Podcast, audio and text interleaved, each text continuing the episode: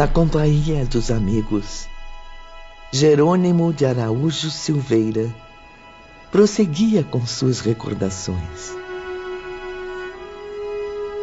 Sob a árvore do extenso jardim, eu chorava, sem perceber a aproximação do bondoso irmão Ambrósio. O que faz aqui sozinho, Jerônimo? Venha, vamos nos reunir aos seus companheiros. Eu estava fazendo uma prece a Maria de Nazaré, pedindo por meus pobres filhinhos. Ah, meu Deus, quanto sofrimento. Pois fazia a coisa certa, meu amigo. Maria de Nazaré jamais decepciona a quem ora pela sua intervenção.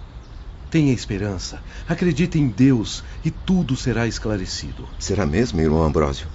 Às vezes parece tão difícil. Por mais que seja, deve perseverar nas preces. Tenha ânimo e coragem, dirigindo suas vibrações, pedindo o auxílio da nossa poderosa guardiã. Porém, deve também orar em conjunto, reunindo seus pensamentos aos dos outros internos. Agindo assim, suas forças, ainda inexperientes, se revigoram e progridem harmonicamente. Ah, confesso que não me sinto à vontade para expor as minhas fraquezas, mas prometo que vou tentar. Pois tente, e verá que essa atitude irá fortalecer o seu espírito. Fique tranquilo, Jerônimo. Falarei do ocorrido ao nosso bondoso irmão Miguel. Recordo que na manhã seguinte, irmão Miguel de Santarém visitou-me discretamente.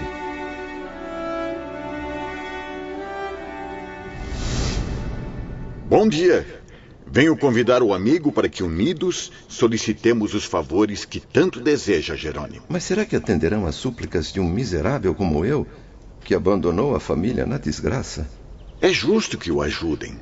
Não apenas porque é um discípulo do instituto que dirigem, mas acima de tudo porque são espíritos extremamente caridosos. E assim foi feito. Irmão Miguel de Santarém alçava o pensamento fiel e humildemente transmitia em preces o meu pedido à Celestial Senhora. Deixei assim por várias vezes minha alma arrastar-se pelo rastro luminoso de sua mente virtuosa. Acompanhava, vibrante de confiança, as expressões emanadas em meu benefício.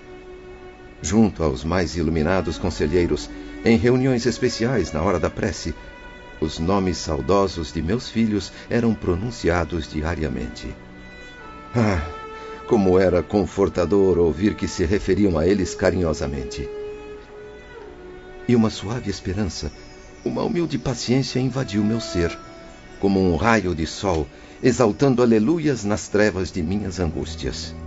A narrativa de Jerônimo continuava empolgando seus amigos aprendizes. E depois, Jerônimo, o que aconteceu? Suas preces foram atendidas? Passados alguns dias, fui chamado ao gabinete do irmão diretor. Estava inquieto e comovido, pois há muitos anos convivia somente com a tristeza no coração. O diretor, porém, apresentou-me um pergaminho, uma espécie de papiro envolvido em raios de luz, dizendo-me em seguida: Antes de mais nada, dê graças ao Senhor todo misericordioso, caro Jerônimo. Suas mensagens a Maria, mãe de Jesus, alcançaram êxitos perante as leis divinas. Aqui está a resposta de Nossa Amável Senhora atendendo ao seu pedido. Mas isso é maravilhoso! Louvada seja Maria, mãe de Jesus. Obrigado, Senhor. Obrigado. Obrigado, Senhora. Nossos orientadores do templo mandam estas instruções, Jerônimo. Nelas está contida a programação a ser efetuada em torno de seus filhos Albino e Margarida. Com o visto de irmão Teócrito, poderemos iniciar a tarefa hoje mesmo.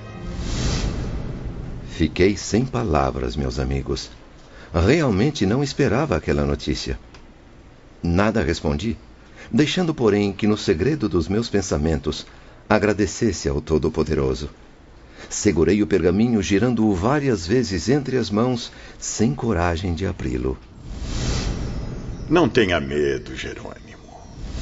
O próprio diretor, porém, com sua bondade peculiar, veio ajudar-me, desdobrando o documento cuidadosamente. Diga logo, Jerônimo, o que estava escrito no pergaminho?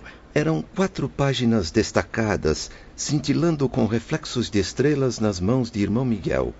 Letras azuladas, como se fossem fios de luz celeste, traduziam as ordens que Maria de Nazaré enviava ao meu socorro. Você prefere que eu as leia, meu filho? Por favor, irmão Miguel. Ainda não acredito que acabo de receber tamanha graça. Margarida e Albino devem com urgência ser encaminhados a um posto de emergência mantido por esse instituto na Terra ou em suas imediações para que se submetam a um tratamento especial. É necessário realizar um ajuste psíquico dos sistemas nervoso e mental, ambos muito prejudicados. Devem ser aconselhados, advertidos, esclarecidos, porém carecem, acima de tudo, da iluminação interior. Que em torno de Margarida e Albino se estabeleça caridosa corrente de amor, simpatia e proteção, porque o astral superior se encarregará de criar as oportunidades necessárias. Mas isso é excelente, meu caro. Seus pobres filhos protegidos diretamente pelo olhar materno de Maria. Devo confessar aos bondosos amigos, no entanto, que bem pouco até agora entendo dessas coisas. Narro-as como aquele que sabe de um fato por tê-lo presenciado, mas não tenho aptidões para análises mais profundas. E quanto às suas duas outras filhas? O que acontecerá com elas? Quanto a Marieta e a Arinda, recomendaram-me que ficasse tranquilo. São honestas e trabalhadoras em harmonia com as situações que lhes cabem.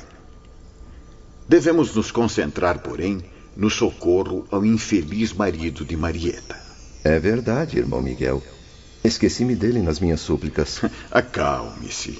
Ele não foi esquecido pela amável mãe do Senhor Jesus. Infelizmente, o rapaz está envolvido em vibrações inferiores, o que o faz maltratar a família. Preciso fazer alguma coisa. Não posso deixar que minha filha sofra, nem os meus netos. Seu genro está sob severa vigilância, Jerônimo. Temos certeza de que ele será receptivo às boas influências. Seus obsessores deverão ser aprisionados em breve e encaminhados às respectivas comunidades astrais. Oremos por ele, pois novas oportunidades e benefícios lhe serão proporcionados. Momentos depois, no gabinete do irmão Miguel. Vemos que o serviço no isolamento é bem árduo, requerendo esforços máximos de todos nós. Boa vontade sempre crescente. Já iniciaram o trabalho regenerador, irmão Miguel? Que honra tenho em receber sua visita, doutor Roberto. Sim, meu caro. E com muito bons êxitos, visto que tivemos a Mãe das Mães como patrocinadora. Assim, podemos prever excelente desfecho para estes casos de redenção. Posso obter maiores esclarecimentos sobre essa nobre tarefa, irmão Santarém? Com muito prazer, meu jovem amigo. Antes de tudo, é bom saber que contamos com o apoio de amigos generosos e sinceros. Assumi a direção desse projeto, certo de que receberíamos auxílio de nossa majestosa guardiã e a assistência dos nossos superiores no templo. Irmão Teócrito estava bastante otimista com os resultados. Sim, tinha certeza de que tudo seria aprovado logo que encaminhei a Teócrito e à direção-geral o pedido de voluntários para essa árdua tarefa. Lembrem-se de que para este tipo de trabalho não existe obrigatoriedade. Os obreiros para serviços externos devem oferecer espontaneamente a sua colaboração. E muitos ajudantes acabaram se apresentando, graças a Deus. Pena que não pude cooperar, irmão Miguel. Infelizmente, Camilo ainda não está em condições. Mas mesmo que estivesse, precisa compreender. Deveria ajudá-lo não apenas por tratar-se de um amigo. O bom voluntário auxilia aos mais necessitados, independentemente de laços familiares ou de amizade. Certamente, meu bom irmão Miguel. O pedido foi rapidamente atendido e logo fui chamado a uma reunião com os espíritos superiores. Todos se mostraram interessados, confiantes nesta sincera prática do bem. Antes de definirmos o programa, concluímos que seria melhor visitarmos os filhos de Jerônimo na Terra estudando o assunto e comparando-o com nossas possibilidades. Na noite do terceiro dia, após a homenagem que prestávamos diariamente à nossa guardiã na hora do Ângelus, partimos todos em direção à Terra. O carismático irmão Miguel atraía a atenção dos aprendizes, que pareciam viajar com ele através da imaginação. A luz doce da lua cheia clareava suavemente os caminhos do astral inferior por onde vagarosamente transitávamos. Meu caro irmão Santarém, uma dúvida. Por que desta vez utilizaram a levitação lenta como meio de transporte? As zonas pesadas por onde gravitaríamos não permitiriam altas velocidades. Para isso, Sr. Camilo, teriam que fazer um grande esforço, o que não conviria. Afinal, precisavam poupar energia para os serviços. Ah, meus caros amigos, com extrema emoção, finalmente avistamos os contornos da velha cidade do Porto. Em seguida, o conde Ramiro de Guzmán, que, como sabem, chefia as expedições no exterior, levou-nos a um giro pela cidade que tanto amamos. Posso até ver as imagens, sentir os aromas, ouvir o barulho das águas. Ah, quanta saudade! Desculpe, meu irmão Miguel, prossiga. Procurávamos Margarida Silveira pelas imediações do cais da Ribeira. E o douro inesquecível Camilo agitava-se docemente como poesia aos nossos ouvidos. Nós, portugueses, para quem os encantos da terra natal ainda não se extinguiram, apesar da longa permanência na pátria espiritual. E Jerônimo certamente fez parte da expedição? Oh, não, não seria prudente que ele nos acompanhasse. Cumpria-nos evitar o desgosto que teria ao se defrontar com realidades duríssimas. E Jerônimo, a bem da verdade, seria um problema para nós em vez de nos auxiliar. Mas afinal encontraram a pobre filha do Jerônimo? Irmão Miguel não se permitiu descrever em detalhes a cena triste que presenciara. No entanto, pediu aos aprendizes que imaginassem um daqueles antros de vícios e libertinagens, como tantos que, infelizmente, existem na Terra. O local era classificado policialmente como de quinta categoria. Como se pudessem existir vícios menos degradantes que os outros. O bondoso sacerdote nos dizia, ainda chocado, que o ambiente era de extrema repugnância, Ivone. Imagine o que seria o despudor, o deboche, a vulgaridade dos instintos mais inferiores, a perversão dos costumes, e terá uma pálida ideia do inferno em que Margarida Silveira se encontrava. E de onde os missionários deveriam retirá-la, pois assim ordenava o astral superior. Vamos então fechar os olhos, voltar no tempo e testemunhar os fatos vividos pelo irmão Miguel e os fiéis legionários de Maria, mãe de Jesus. Espíritos elevados, mas que estavam estarrecidos, preocupados diante daquelas cenas lamentáveis na terra. Como faremos para resgatar a filha de Jerônimo desse prostíbulo? Não podemos nos enfraquecer, dominados pela angústia de tanta repugnância. Vamos concentrar nossas mentes em comunhão com os diretores do templo e com a luz divina. Pobre jovem. Devemos agir e o mais depressa possível. Veja só como a maltratam. Venha cá, mocinho. Onde é que você pensa de? Já tá querendo me trocar por outro? Primeiro, terá que beber essa taça de vinho em minha companhia. Tirem as mãos de mim! Deixe-me em paz, pelo amor de Deus! Ah, não seja rebelde, minha flor. Vem cá, vem. Escuta, se você sentar no meu colo, ganha mais uma taça por minha conta. É. Não confie nesse mentiroso. Vamos sair daqui para um lugar mais reservado. Você ganha duas taças de vinho e um vestido novo. Pois este já nem existe mais. Não! Choro, meretrinho. Se chorar, apanha! Era tudo ao mesmo tempo degradante e comovente. A infeliz Margaridinha, seminua, com os trajes rasgados, empapados em vinho, cabelos desgrenhados, olhos alucinados pelo álcool, a boca espumando, desfigurada por trejeitos humilhantes. Via-se também forçada a dançar ao som de músicas irritantes, cantando as canções da época para divertir os homens. Homens ou carrascos?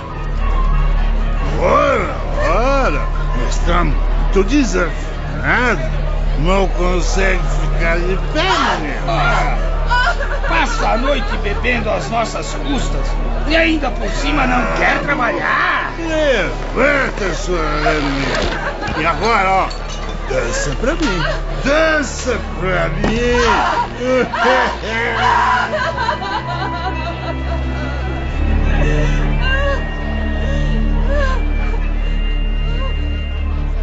Ramiro, nossas instruções recomendam que essa pobre menina seja retirada com urgência deste ambiente. Como se chama aquele aprendiz da vigilância? Osório, um ótimo assistente, apto a realizar experiências regeneradoras. Porém, meu caro, não estou certo de que seja a escolha mais adequada. Osório, venha cá, meu filho. Sim. Já percebeu o estado deplorável dessa jovem? Será necessário levá-la rapidamente daqui. O astral superior recomenda assistência imediata em torno dela. Pois não, irmão Miguel. O que devo fazer? Adormeça-a, meu amigo, com uma descarga magnética forte. Utilize os fluidos dos demais irmãos aqui presentes e dê a ela a aparência de doente grave. Afaste com rapidez estes infelizes que a maltratam. Sim, senhor. Farei o que for possível, irmão Miguel. Com licença. Diga-me, Ramiro, o que o aflige? Osório é um bom rapaz. Sabe operar com certo desembaraço, mesmo possuindo conhecimentos limitados e pouca riqueza moral. Me preocupo porque há pouco tempo era chefe de falanges obsessoras. Vivia nos sertões brasileiros, onde praticava ritos e magias obscuros. Convertido, no entanto, à aprendizagem da luz e da verdade, faz-se agora submisso. Mas não está agora subordinado aos conselhos de entidades esclarecidas, capazes de guiá-lo à regeneração completa? Sim, ainda está sob nossos cuidados. Vem sendo ajudado a instruir-se, a elevar-se moralmente e está tendo oportunidades de serviços reabilitadores. Então meu voto de confiança está dado. Não podemos perder mais nenhum segundo. Osório aproximou-se da moça, envolvendo os seus joelhos com as mãos, como se os estivesse laçando. A pobre menina cambaleou, amparando-se a uma mesa próxima. Quase sem interrupção, o mesmo passe repetiu-se em torno do tronco e, em seguida, contornando sua cabeça. Segundo o irmão Miguel, Margaridinha caiu estatelada no chão, vítima de convulsões impressionantes.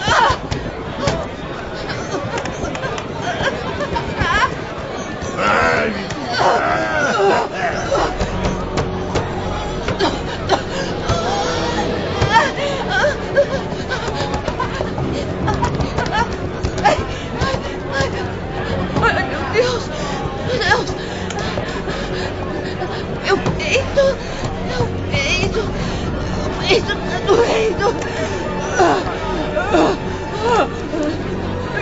Ajudem-me! Ajudem-me! Ajudem-me! Eu acho que eu vou morrer! Acho que eu vou morrer! Ramiro, prepare os auxiliares. Ela precisa receber nossos bálsamos agora.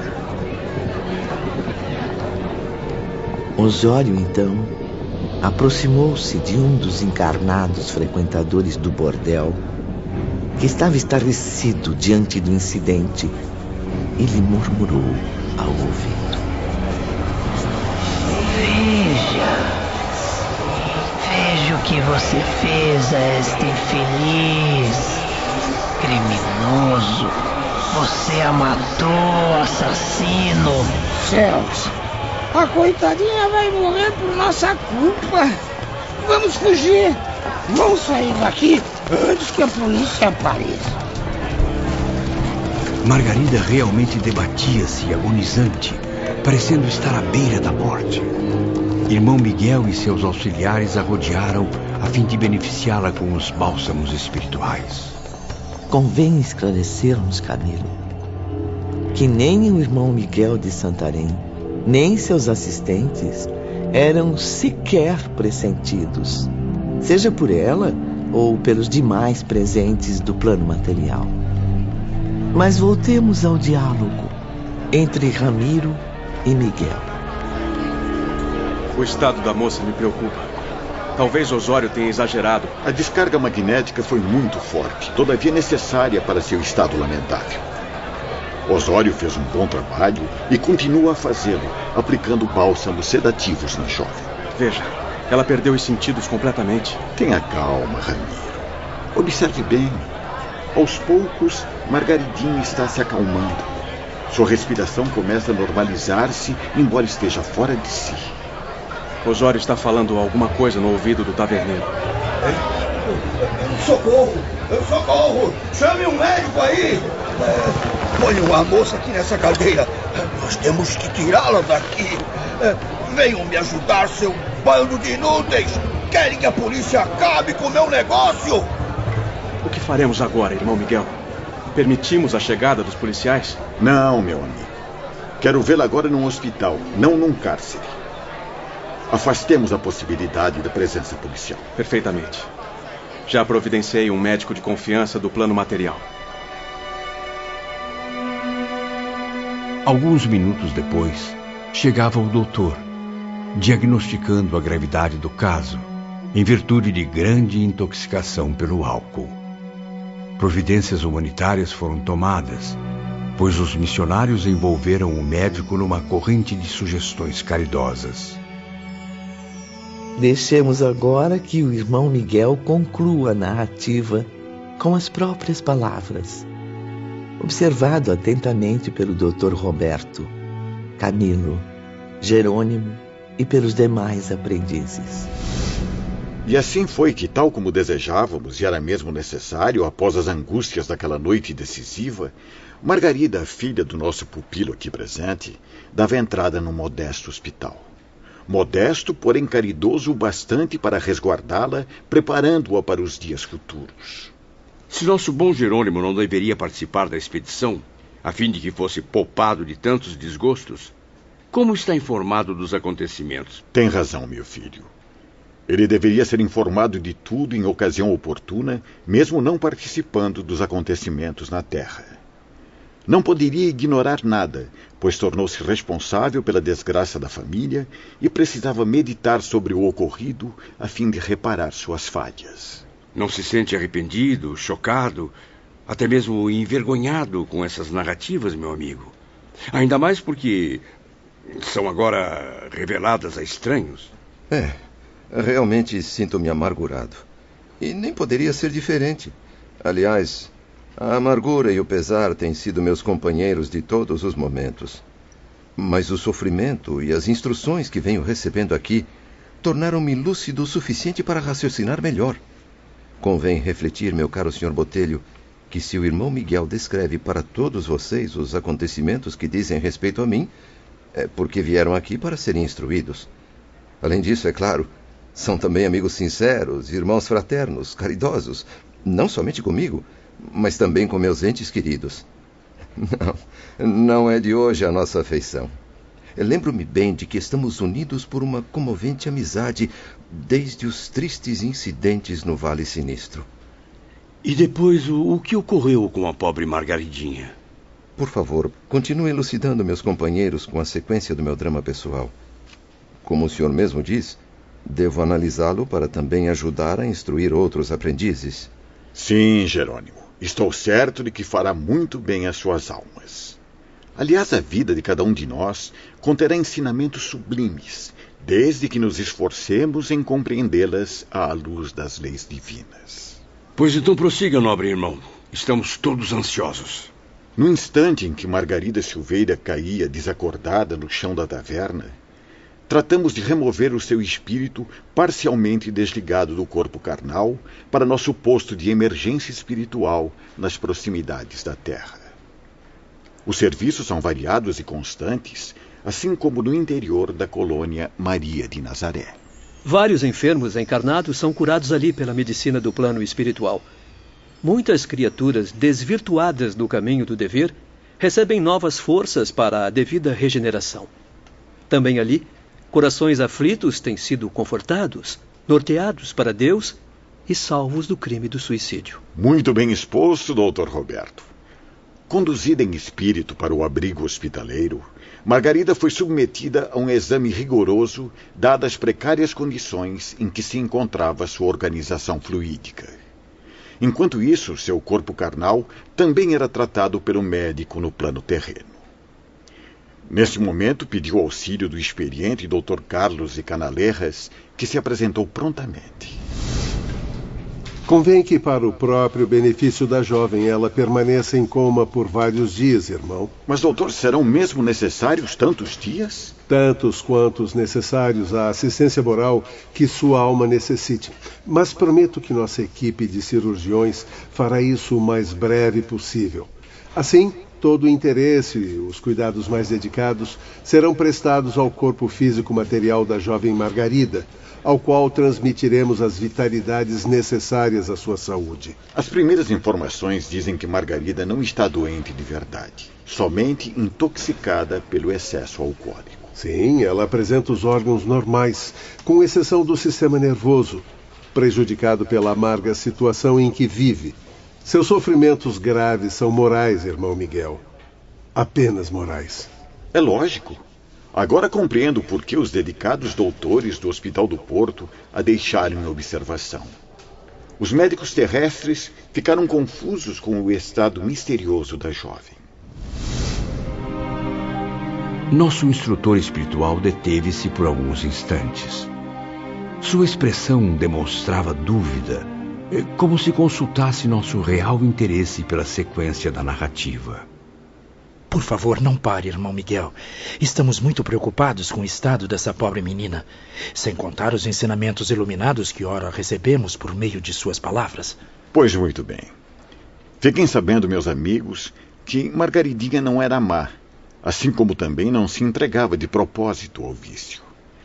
Tinha nojo dele até desejando libertar-se. No seu caso doloroso, o que havia era reparação sequência trágica e imprescindível de más ações praticadas por ela mesma em antecedentes encarnações. Sim, como todos nós, ela também errou. E seus erros do passado clamavam por justiça e provações através dos séculos. Mas, Padre Miguel, o que teria feito de tão grave uma jovem singela e humilde como Margarida em outra vida para merecer tamanho castigo no presente.